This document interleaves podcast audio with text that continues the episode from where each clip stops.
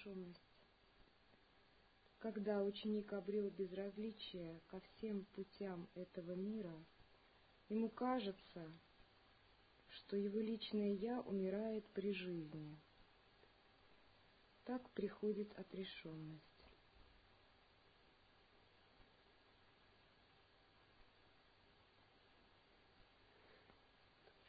Отрешенность делает бессмысленными любые действия этого мира. Одновременно что-то новое, глобальное, величественное рождается в ученике. Это шепот голоса вечности рождается из запредельного духа ученика. Чтобы войти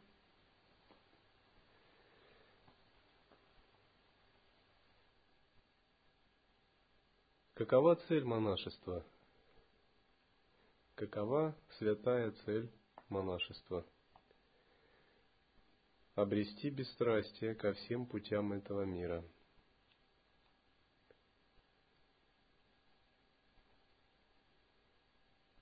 Это именуется отрешенностью. Осознать бессмысленными любые действия этого мира – Мы можем грезить о поднимающейся до небес кундалине, астральных ситхах, но все это будет действиями этого мира, если мы не обретем подлинную отрешенность.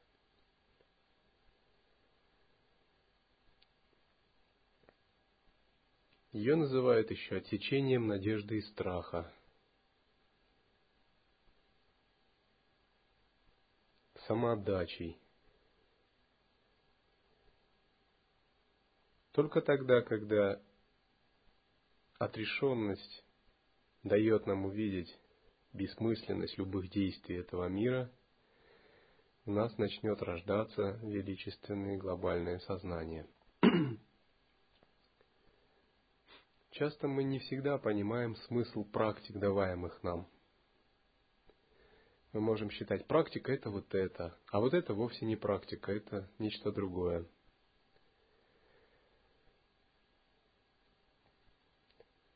В первую очередь практики даются нам для достижения этой отрешенности. Чтобы достичь отрешенности, нужно делать не асаны и пранаямы, а нужно делать то, что идет в разрез с твоим личным «я». Нужно делать искренне, долго, на полном серьезе, с предельной самоотдачей –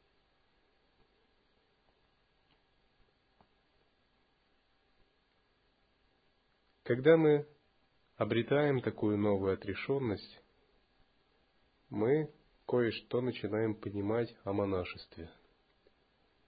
Тогда шепот голоса вечности рождается из нашего собственного запредельного духа.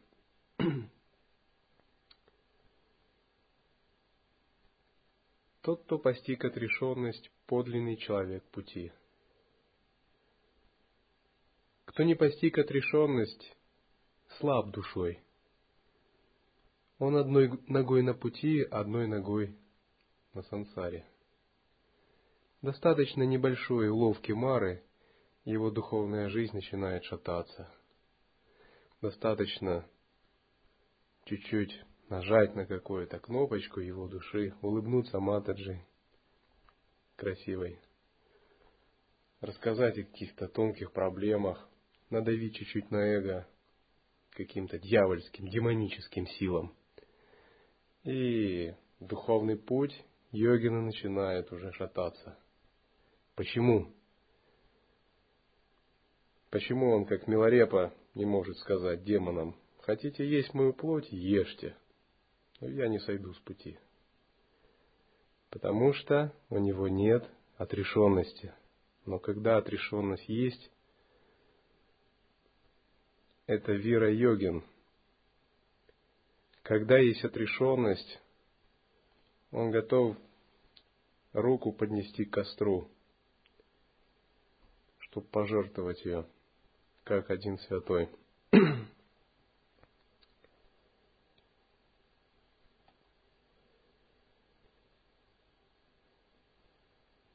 Когда мы приходим к духовному учителю, или обычно по традиции, ученик читает мантру прибежища.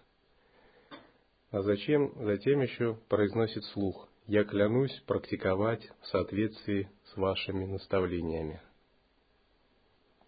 Принцип самая означает это. И коль все вы даете такую клятву, одно из наставлений гуру – это отрешенность.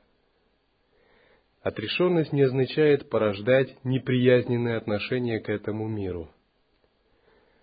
Отрешенность не означает застыть подобно истукану и ничего не делать. Отрешенность означает породить внутреннюю установку на непривязанность, на отсечение любой зависимости. Действовать мы должны, мы не можем не действовать, потому что атма-шакти – это излучающаяся сила, которая есть в нашем теле. И если мы ее будем блокировать, мы будем себя чувствовать не очень хорошо. Однако в состоянии отрешенности мы действуем в недеянии. Это не мы действуем. Мы же пребываем в недеянии. В состоянии отрешенности мы видим мир но у нас нет зависимости. Мы воспринимаем мир органами чувств, но устранена всякая зависимость. У сознания нет больше тенденций. В этом мое наставление ученикам –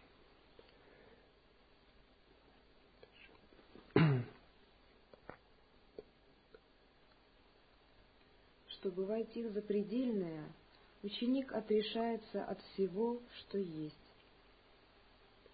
Не обретя отрешенность, невозможно пройти шаг по пути дальше, чтобы не споткнуться.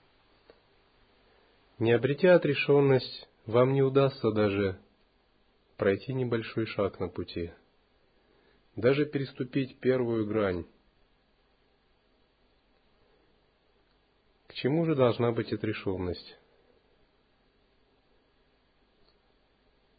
По отношению к чувствам, мыслям, эмоциям, эго.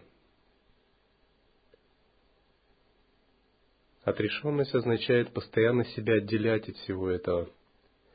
Однажды Миларепа, медитируя в пещере, вышел из самадхи и увидел, что у него нет дров и холодно – он подумал, вот так уж освободился, вообще ничего нет. Когда он вышел, рядом с пещерой подул ветер, и лохмотья, которые были на нем, тоже разлетелись. Он начал их ловить, но не смог поймать. И в довершение он настолько ослаб, что упал и на несколько минут потерял сознание. Когда он пришел в себя – он увидел, что лохмотья его висят на дереве высоко.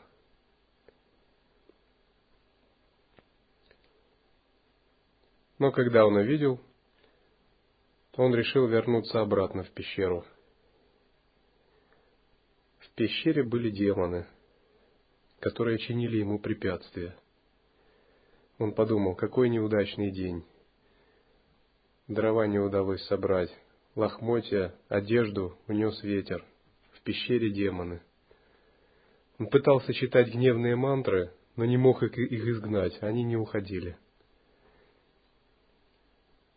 Он пытался им проповедовать, усмирить их ум, но они не обращали на него внимания.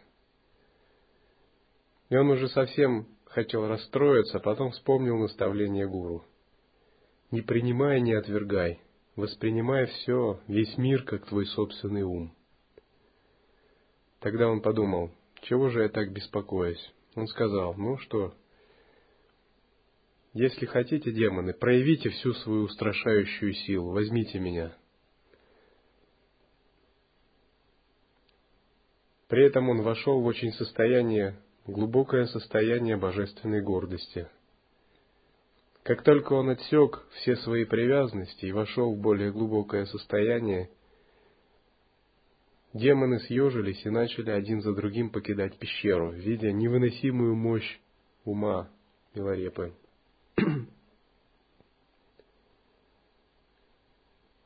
Всего лишь тонкая перемена сознания, отрешенность меняет все дело.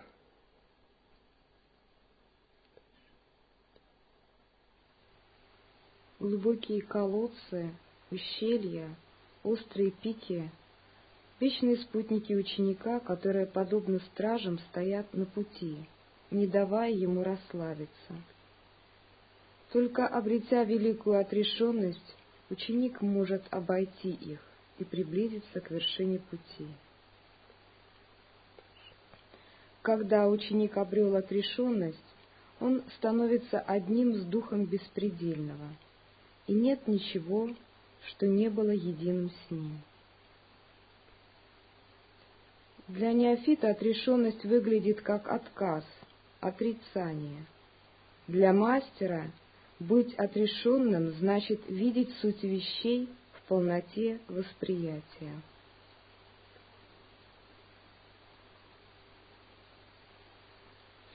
Отрешенность неофита есть ограничение, отрешенность мастера есть устранение любой зависимости. Истинная отрешенность принимает все, но и не связана ничем. Это просто жизнь без выбора.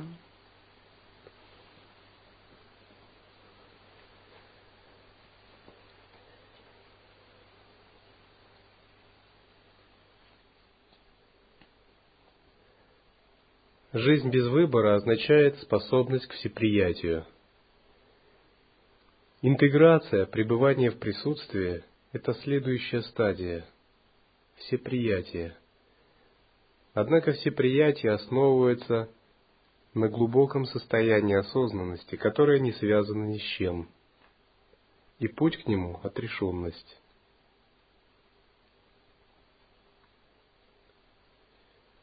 Отрешенность означает, видя человека, знать, что сущность человека пуста, и что это та же самая пустота в твоем собственном сознании.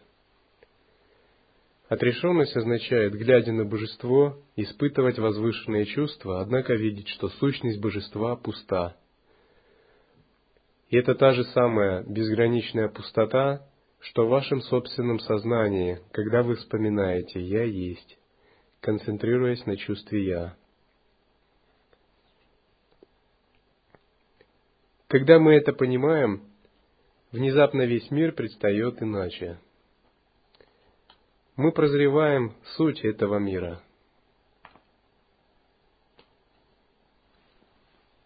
Нет, это все сначала. Суть вещей.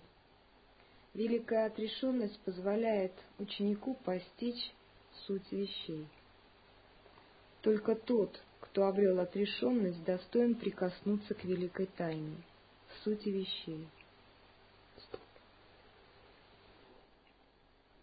Вы должны привыкнуть, что духовная жизнь – это непрерывный отбор, непрерывный выбор, каждодневный и отсев.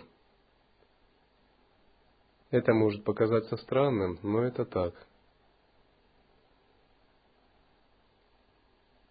Это постоянный экзамен, который вы сдаете, либо не сдаете. Будьте готовы, что те, с кем вы начинали, могут обогнать вас и уйти далеко вперед, либо наоборот отстать. Будьте готовы, что каждый раз вы будете сдавать такие экзамены. И чем вы выше поднимаетесь, тем эти экзамены будут сложнее тем больше требований будет предъявляться к вам. Духовная жизнь – это непрерывно такое движение, затем вы подходите к какой-то развилке, и там вас ждет экзаменационная комиссия.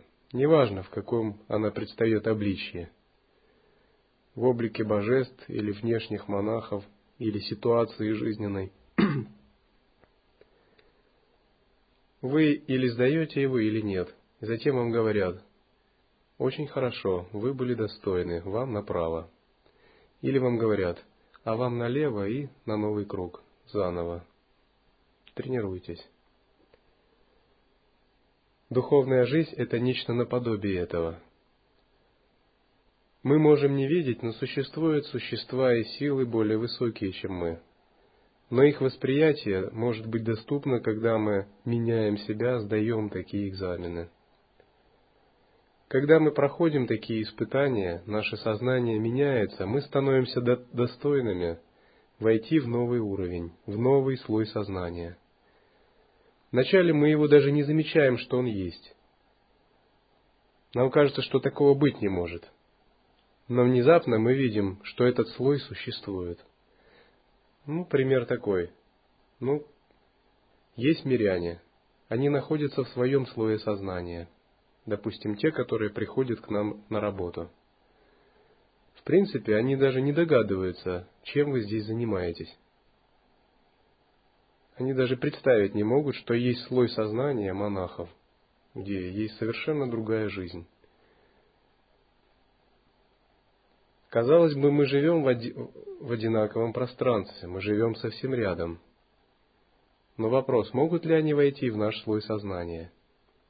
Каждый скажет «нет». Им потребуется большая духовная работа. Может быть, их жизни не хватит, чтобы войти в этот слой сознания, к сожалению. Даже если мы их захотим, их кармы не позволят им этого. Таким же образом, прямо сейчас, рядом с нами, есть более высокий слой сознания. И прямо сейчас есть существа, которые в нем находятся. Но вы можете не подозревать об этом более высоком слое сознания. Существа, которые в нем находятся, точно знают, что он есть.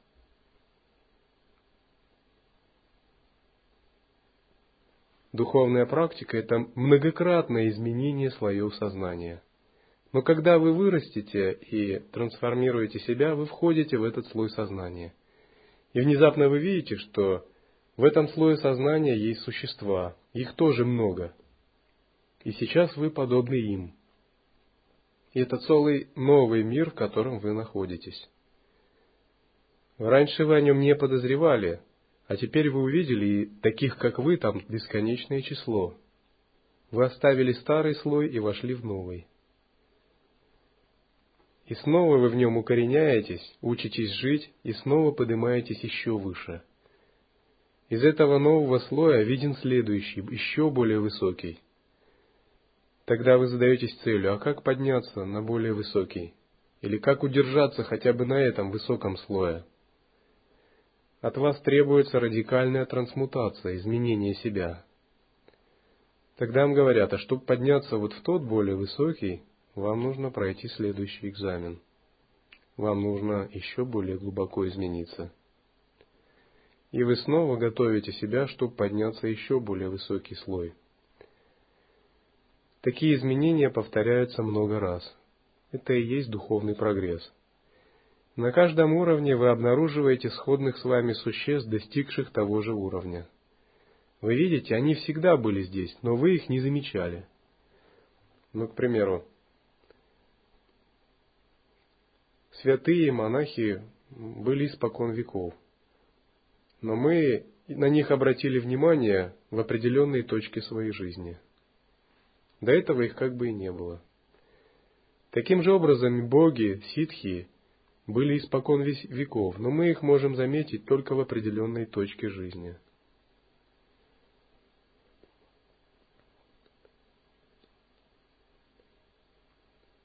Считается, что Многие духи в Барда не могут попасть на небеса. Духи после смерти, развоплощенные. Некоторые могут попасть, потому что их сознание чисто. Но те, кто имеет нечистое сознание и хотят попасть, даже если не попадают на небеса, им становится очень плохо. Их свет настолько силен и нестерпим, что их тонкое тело начинает сильно страдать и они с ужасом отшатываются и пытаются сбежать от этого света. Если же другим нечистым духам удается попасть в более высокие миры или чистые страны, и как только их нечистые мысли или неверные понятия начинают проявляться, им не удается это проявить. В этом мире их окружает сразу же сон духов, который жестко блокирует их проявление – или наказывает, или опускает вниз. Таковы законы более высоких миров.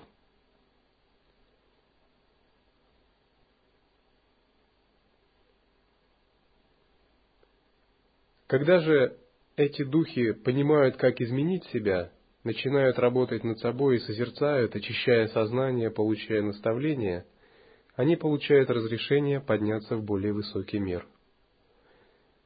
Иерархия в мире людей не видна, но она видна неясно. В нижних мирах она вообще не видна.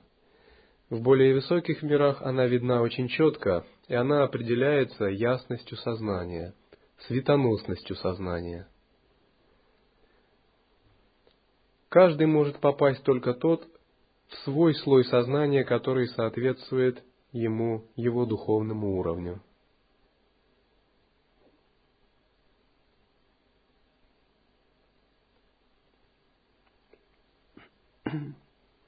Без отрешенности желание проникнуть в суть вещей становится новыми целями.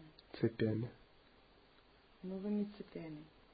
Суть вещей есть видение того, что все вещи в мире и весь мир есть ничто. Ничто есть сущность любой вещи и всех вещей в целом. Все проявляется из ничто. Когда все проявляется, ничто остается целым. Ничто неопределимо, непостижимо и невыразимо. Оно не имеет границ, верха, низа, основания или центра. Ничто есть основа всего. Видеть это для мастера непостижимо и чудесно. Будучи ничем, Ничто проявляется как все вещи мира, поэтому ничто — это все. Мастер, прозревший в суть вещей, видит только ничто. Весь мир, включая его самого, для него — ничто. Тем не менее, мастер живет, говорит, движется в мире так, будто для него все реально — Такова игра мастера. Когда ученик постиг суть вещей, говорят, что он обрел взгляд мастера. Обрести взгляд означает, глядя на этот мир, видеть его суть, ничто.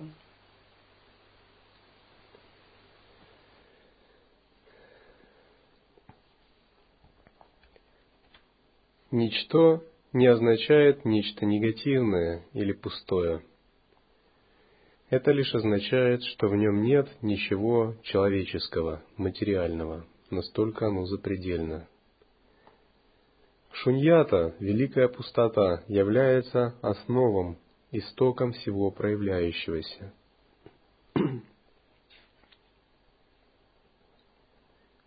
Когда мы прозреваем шуньяту благодаря медитации, наше видение меняется. Часто говорят, я должен достичь самадхи, чтобы вышло тонкое тело, или пережить тхьяну. Но это всего лишь временные стоянки на духовном пути. Это всего лишь определенные вехи, которые показывают нам, в правильном ли мы направлении движемся. Но какова цель медитации? Цель медитации – переживание шуньяты, истинной пустоты. Истинной пустоты в глубине своего сознания. Мы должны действительно глубоко пережить в медитации пустотность. Не астральные видения, не чудесные замки, не различные блаженные состояния тхьяны не интересуют йогина.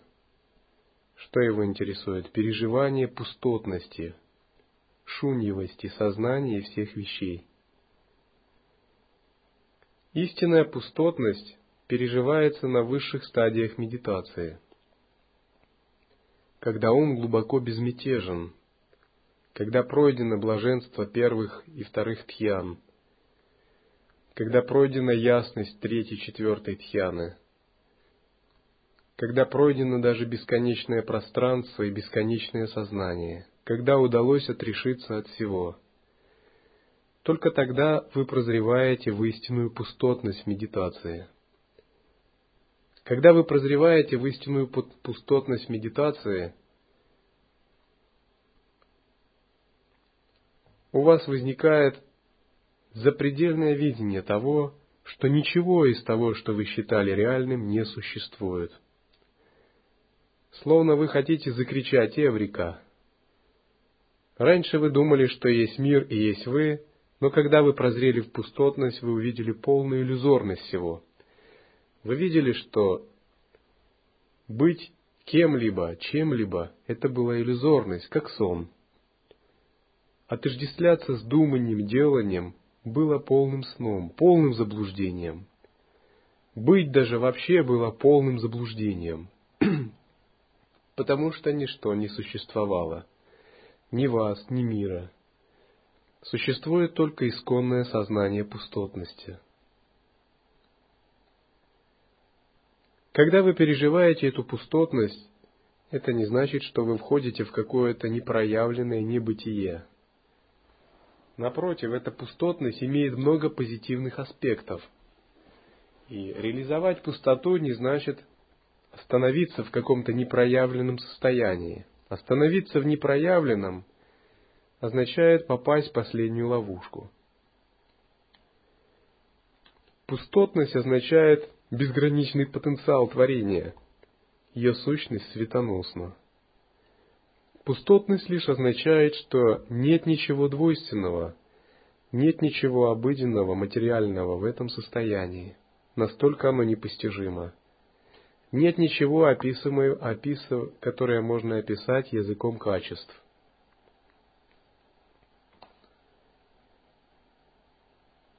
Когда же мы возвращаемся из этой пустотности, мы снова начинаем думать, видеть и делать.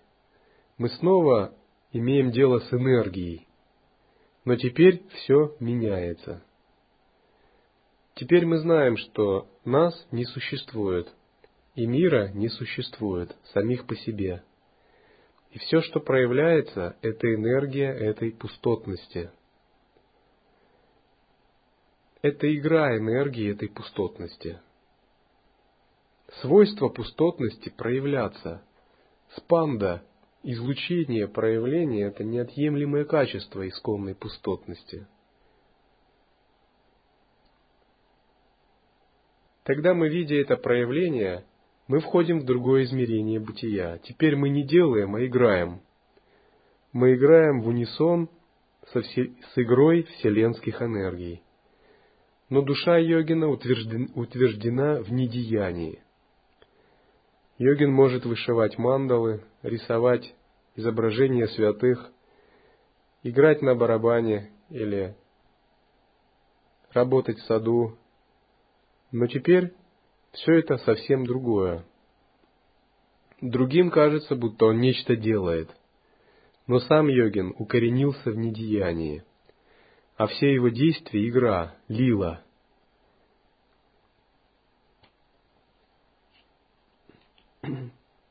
Когда пустотность всех вещей обнаружена, наступает полнота всеприятия. Именно на стадии полноты всеприятия вы только начинаете понимать, что такое естественное состояние.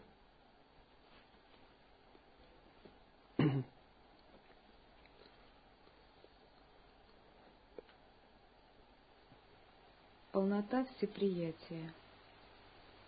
Полнота всеприятия приходит, когда ученик познал суть вещей и готов стать мастером. Для мастера полнота всеприятия — единственно умелый способ жить и видеть. Полнота всеприятия без великой отрешенности невозможна. Только тот, кто развил великую отрешенность и отпустил себя, достоин войти в полноту всеприятия. Полнота всеприятия растет из корней великой отрешенности. Что означает полнота всеприятия? Вот когда нам объясняют, смотрите обнаженным осознаванием, не выносите суждений оценок. Отпустите воспоминания о прошлом, не планируйте будущее. Будьте в настоящем моменте. Пребывайте в вашем естественном состоянии. Это полнота всеприятия. Когда вы отказываетесь от накладывания ярлыков концептуального ума на все видимое и слышимое, и вместо оценочных суждений ума пытаетесь быть в созерцании. Неприятие означает оценивать реальность, всерьез очаровываться этими оценками. Это нравится, это не нравится, этот плохой, этот хороший. Это меня обижает, а это радует. Приятие означает уйти от такой оценочной работы сознания и созерцать, не вынося суждений. Укорениться в том месте, где нет никаких суждений, где все принимается как есть. Если у нас нет неприятия, нет всеприятия, наше сознание нестабильно. Мы не знаем, что делать с ситуацией. Если ситуация для нас развивается хорошо, мы рады, но если не очень, мы находимся в замешательстве. Всеприятие означает созерцать в любой ситуации, видя ее в чистом состоянии. Тогда все становится благословением. Великая отрешенность расцветает в полноту всеприятия. Жизнь мастера, достигшего полноты всеприятия, другим может казаться непонятной. Но только ему самому известно, какая великая цена заплачена за эту полноту. Эта цена — отрешенность от всего, включая себя самого. Для истинного мастера полнота всеприятия означает жить таком единстве с бытием, где нет ни жизни, ни смерти, ни самого «я», а есть только бытие. Истинный мастер течет вместе с рекой, плывет вместе с облаками, летает с ветром. Что означает течь вместе с рекой, плыть с облаками летать с ветром? Это означает войти в глубокую гармонию с бытием, в глубокий унисон со всеми проявляющимися энергиями. И при этом сохранить осознанность. На стадии всеприятия человек обретает большую гибкость. Все его фальшивые части как бы отделяются от его глубинного сознания. все острые углы его эгоизма как бы стираются, и он укореняется в глубоком видении.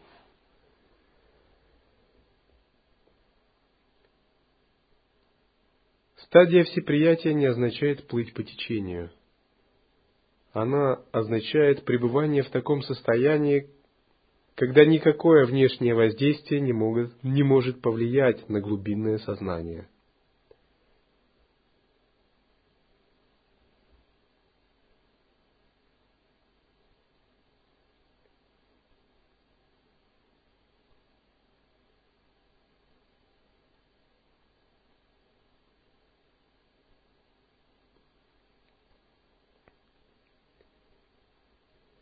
Бывает, вы выполняете какую-то практику.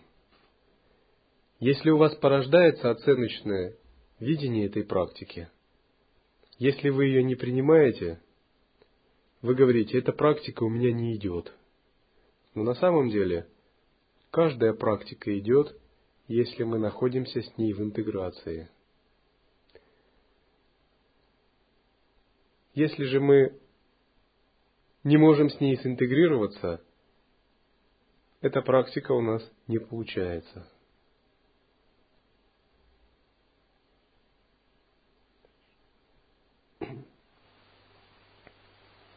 Всеприятие наступает, когда ученик смог отпустить себя целиком и, расслабившись, раствориться в духе.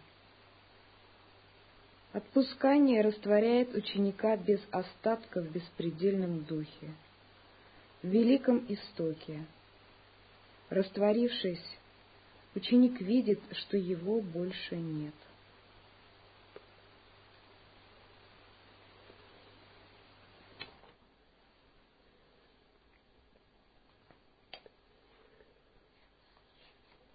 Когда наступает всеприятие, ученик отпускает себя. Отпустить себя значит преодолеть свое маленькое «я» и войти в контакт с абсолютным источником. Тогда происходит растворение индивидуального «я». Где есть все приятия, нет выбора, а есть лишь песня пустого сердца. Когда пустое сердце обретено, такой монах живет спонтанно, живет в непрерывной радости. Он живет, повинуясь вот этому зову Духа.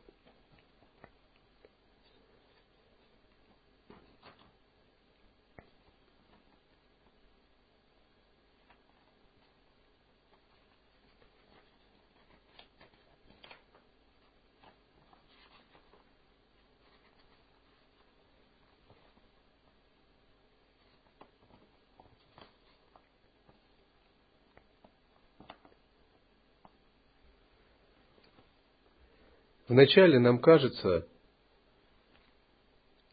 что нам следует переделывать реальность или что нам следует переделывать других. Мы пытаемся искать причины своих неудач в других или в обстоятельствах или событиях. На стадии всеприятия мы видим, нам надо переделывать только себя. Все остальное уже давно совершенно.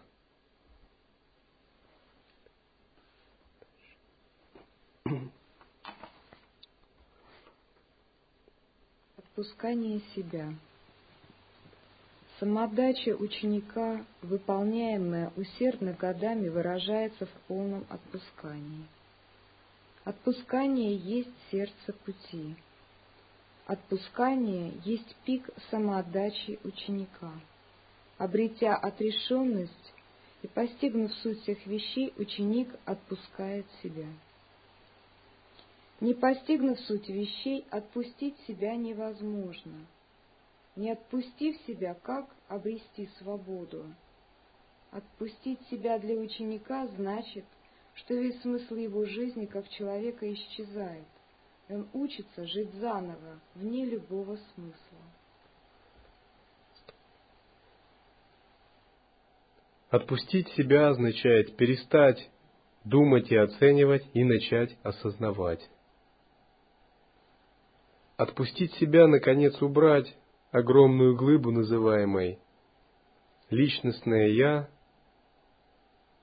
и начать воспринимать безграничный океан сознания.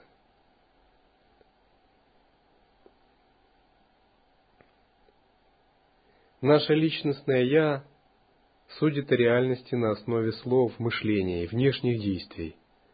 Оно полностью заблуждается – когда происходит такое отпускание, личностное восприятие уступает место безграничному источнику. Пока мы не отпустили себя, мы судим других поверхностно, на основании их индивидуальных качеств. С отпусканием себя мы перестаем считать себя личностью и воспринимаем себя как беспредельное сознание – Других мы тоже перестаем считать личностью и воспринимаем как проявление беспредельного сознания.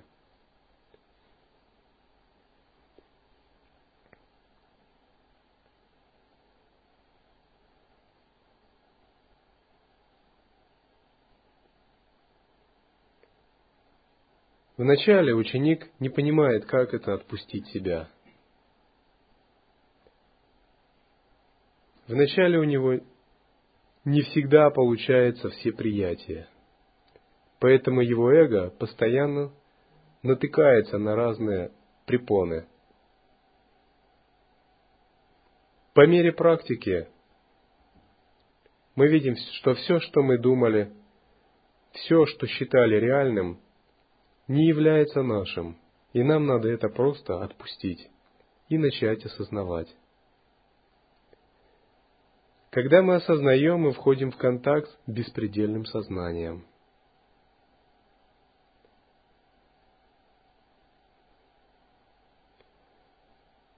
Атманади. Если бы вы были гуру, а к вам пришел ученик, и он сказал, спросил вас,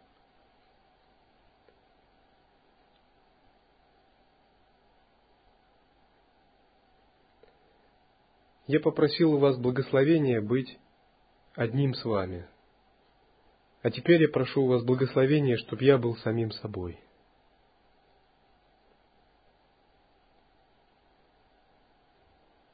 И еще сказал бы вам еще всяких слов. Что бы вы сказали ему? А вы узнали себя?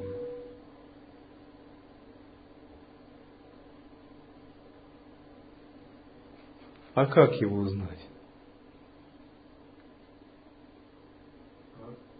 А спросите, кто это спрашивает?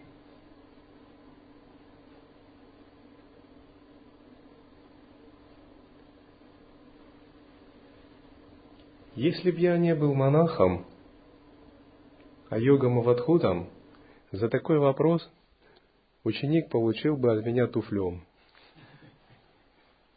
Но коль у меня лила другая, я твердо держусь виная, я вынужден отвечать на всякие вопросы, в том числе и на такие. Поэтому мое наставление следующее. Не играй с концепциями. Проясняй созерцание. Проясняй созерцание. Блюди самаю, как сокровище сердца взрослей.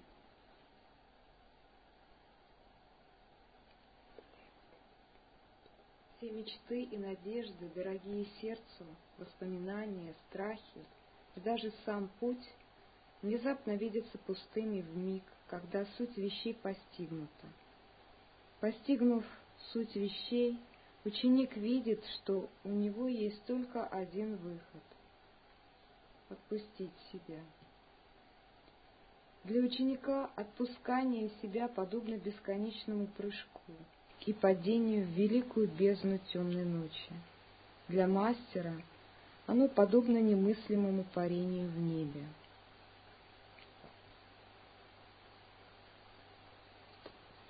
Когда мы слышим об отпускании себя, это предстает чем-то запредельным, даже страшным, потому что все наши мечты, дорогие сердцу понятия обесцениваются. Словно мы летим в великую пропасть.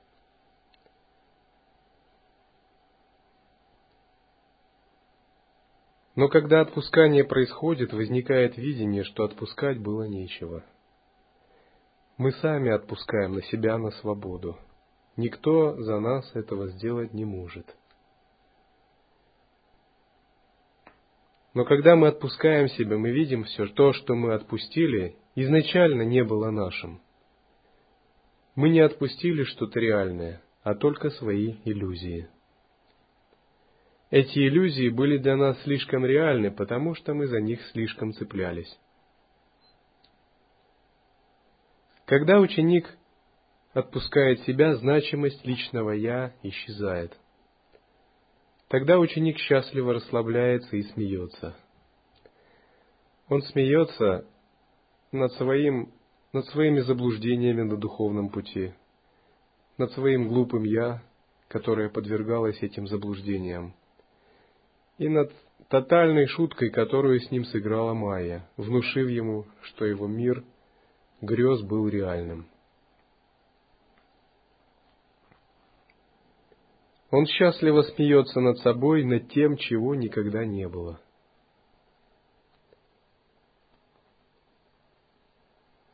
Ученик, который не желает или не может отпустить себя, не готов стать мастером и парить беспредельно. Только с отпускания себя начинается подлинный духовный путь.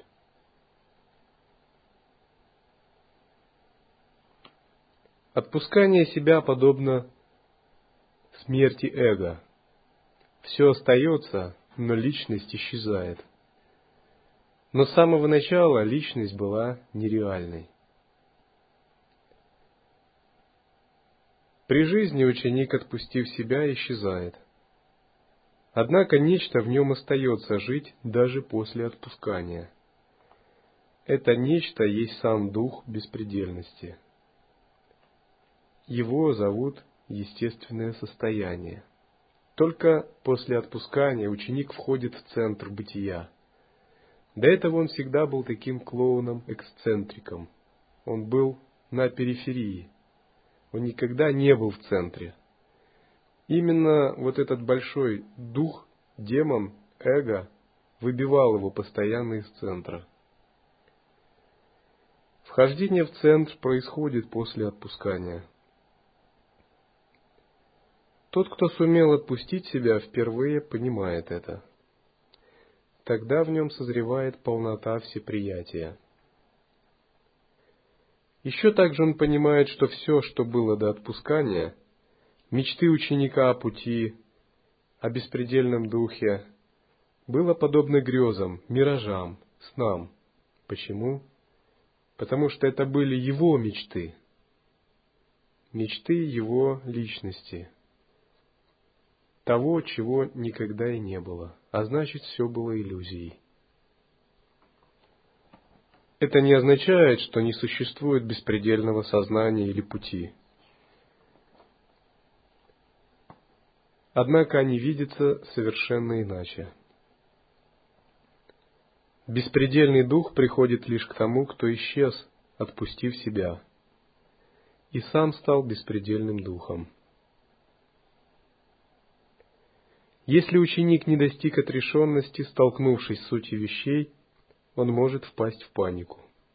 Это так, потому что у него нет непривязанности. Отпускание может сделать его безумцем. Поэтому перед отпусканием мастер очень тщательно тренирует, вновь и вновь показывая ему суть вещей и проверяя его терпение, волю, оставление всех путей этого мира, до тех пор, пока у него не возникнет такое великое отрешение. Только тогда отпускание возможно. Отпускание невозможно сделать, оно происходит. Его невозможно как-то выработать, она просто приходит в момент прямого понимания –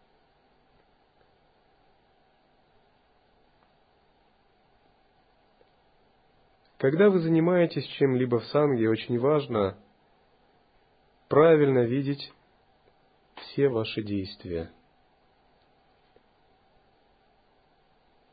Видеть каждый миг, чем вы занимаетесь, как тотальную духовную практику –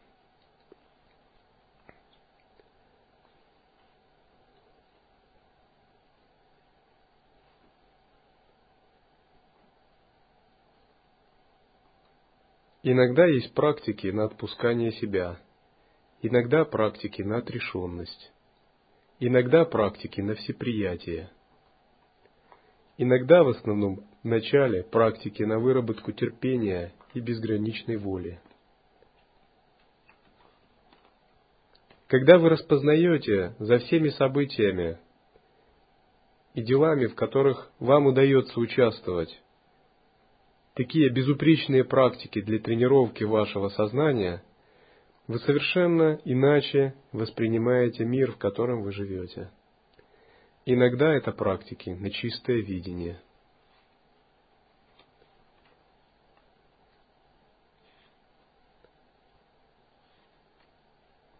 Иногда эти практики на самоограничение и самоотдачу.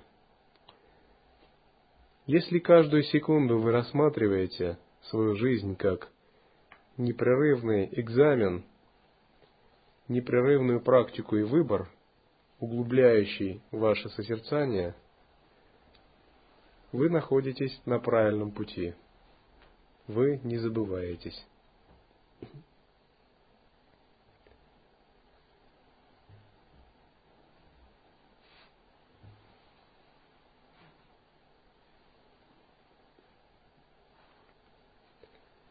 Однажды Миларепа с учеником гостил у домохозяйки Лекси Бум. Она пригласила его погостить с большим уважением. Примерно через неделю домохозяйка пригласила его на фестиваль Дхармы, в котором участвовало много важных лиц.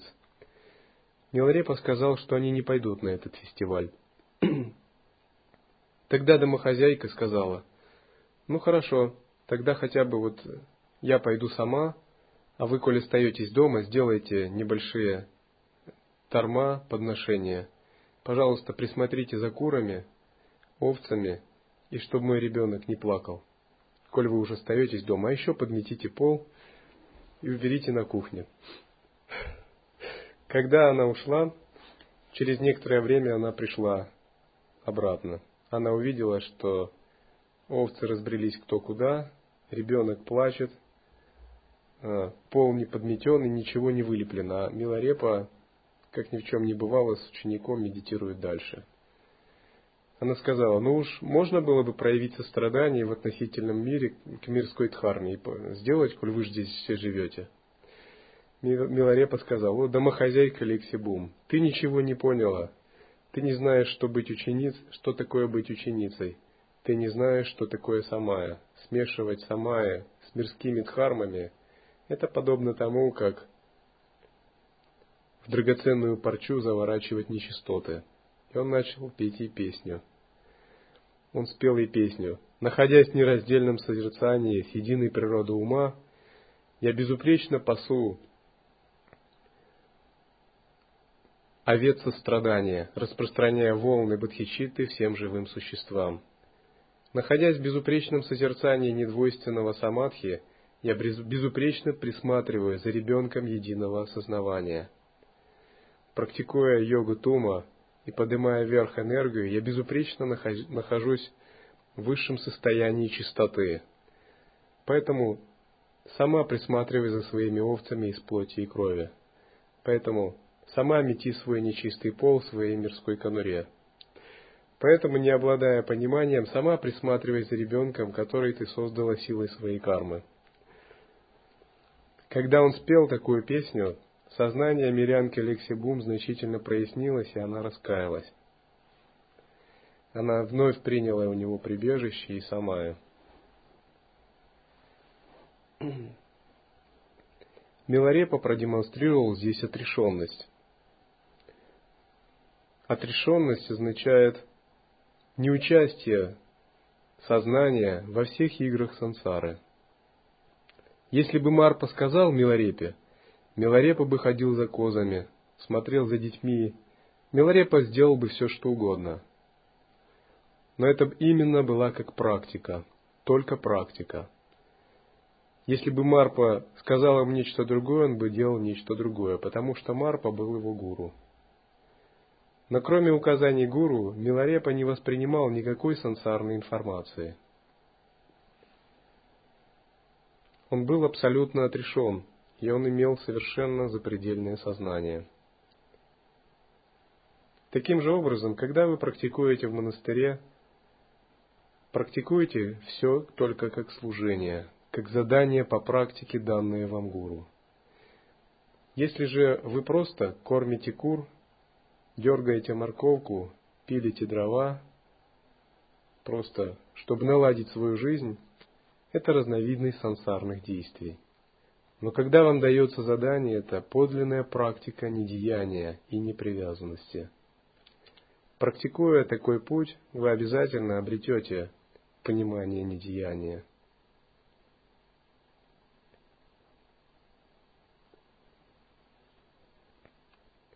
Когда ученик отпускает себя, обретает полноту восприятия, он входит в недеяние, его сознание растворяется.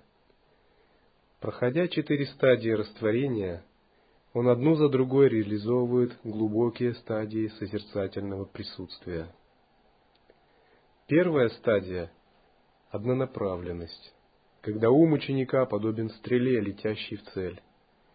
Это означает – вы вошли в присутствие и больше не теряете его с утра до ночи. Вторая стадия называется непостижимость. Означает, что ваша однонаправленность привела вас к тому, когда вы не можете выразить свое состояние обычным языком. Только на этой стадии вы можете сказать, как помочь рогатому кролику. Что означает звук хлопка одной ладони? Кто не подошел к этой стадии, не сможет ответить ни на одну из задач. Третья стадия называется сомараса, одинаковый вкус. На третьей стадии для вас становится все равностным. Хула и хвала, чистое и нечистое, доброе и злое. Когда третья стадия углубляется, прошлое становится равноценным будущему и настоящему, время исчезает. Вы перестаете жить во времени. Время представляется единой нитью событий, которая равноценна для вас. Прошлое, будущее и настоящее. Вы выходите из потока времени. На стадии одного вкуса внутреннее пространство и внешнее становятся одним. Вы перестаете считать мир отдельным от вашего ума.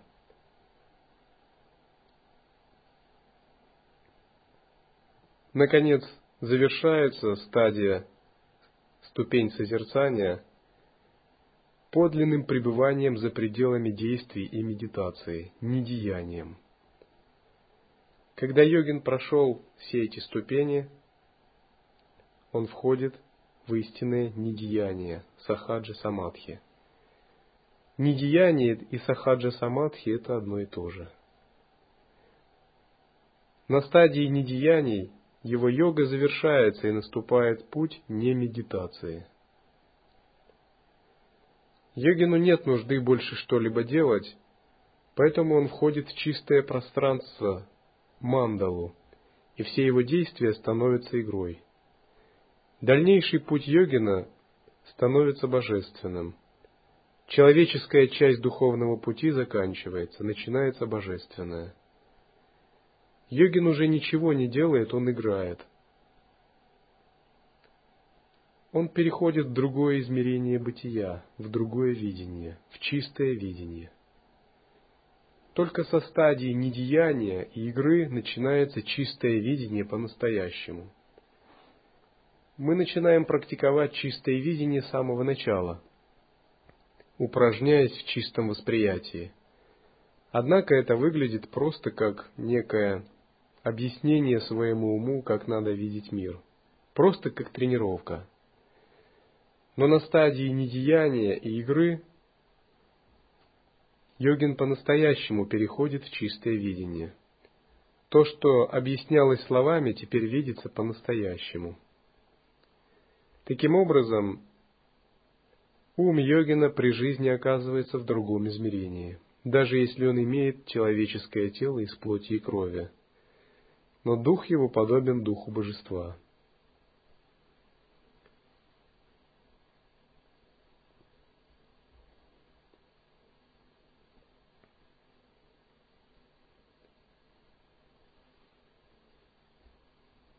Духовная практика должна приводить нас к тому, чтобы мы вошли в это священное пространство –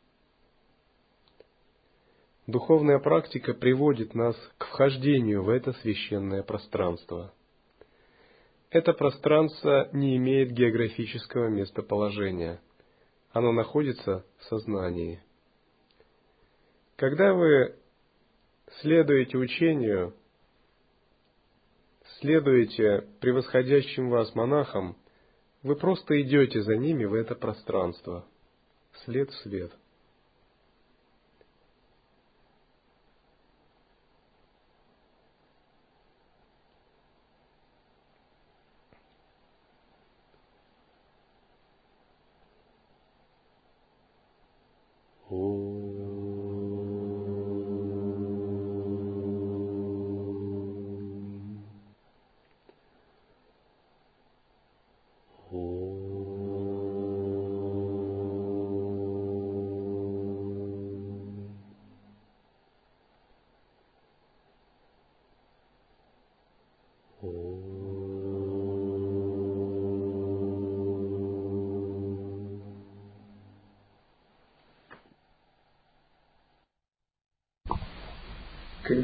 Научитесь радоваться, любить,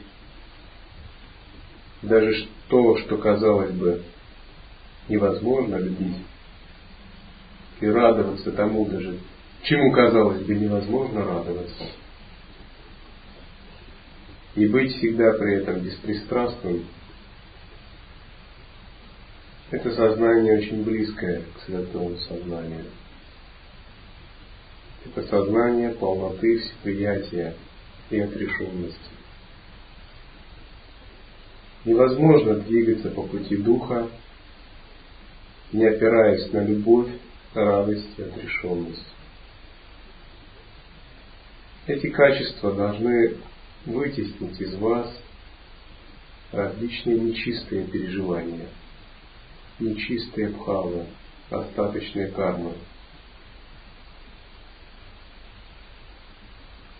Тогда в душе у вас воцарятся только сатвик бхава, чистые бхавы, дева бхавы, божественные бхавы.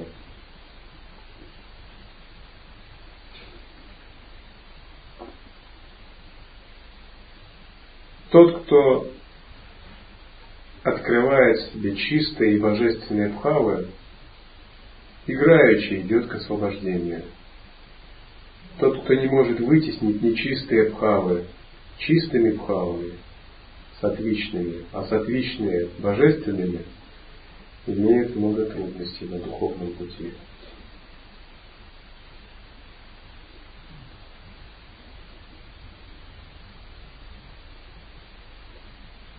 Бытие достойно, чтобы бесконечно любить его во всех проявлениях. Оно достойно, чтобы ему непрерывно радоваться, не ставя никаких условий.